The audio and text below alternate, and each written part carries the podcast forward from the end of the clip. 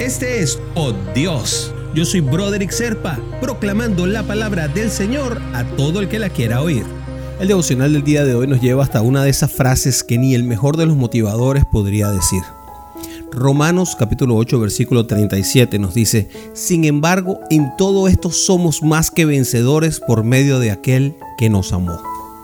Y es que tú eres un vencedor, mi querido hermanito, mi querida hermanita. Eso es así. Todo el que te diga lo contrario, y aunque tú mismo sientas que no lo eres y algún momento te veas como un derrotado, la victoria que Jesucristo conquistó no fue exclusiva para sí mismo, sino que le concede a todo el que cree en Él ese síndrome de vencedor. Vencimos con Él. Así que por méritos de Jesús somos mucho más que vencedores. No hicimos nada por merecerlo, pero vencimos. Y quiero, y quiero hacerme entender en algo. Ser más que vencedor no quiere decir que somos inmunes a tener dificultades, a que haya luchas y a que a veces los problemas sintamos que nos sobrepasan. Significa que pasamos esas situaciones con la actitud correcta, firmes en la fe, con la presencia del mejor amigo posible y con la paz de que sabe que al final sabemos cuál es el resultado del juego.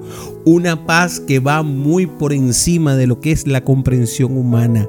Y aunque vengan grandes luchas que intenten derribarnos o que intenten apartarnos del camino correcto, de la presencia y el amor de Dios, pues bueno, si tú ya conoces el resultado y tú crees realmente en que el amor de Dios te va a hacer vencedor, pues entonces no hay más remedio que que te conviertas en un vencedor.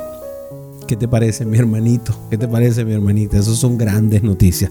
De verdad, eso sí es ser un gran motivador. ¿Qué tal si lo oramos a ese gran motivador, al mejor de todos en la historia? Querido Dios, muchas gracias por la mayor de las victorias, que es la salvación eterna por tu infinito amor.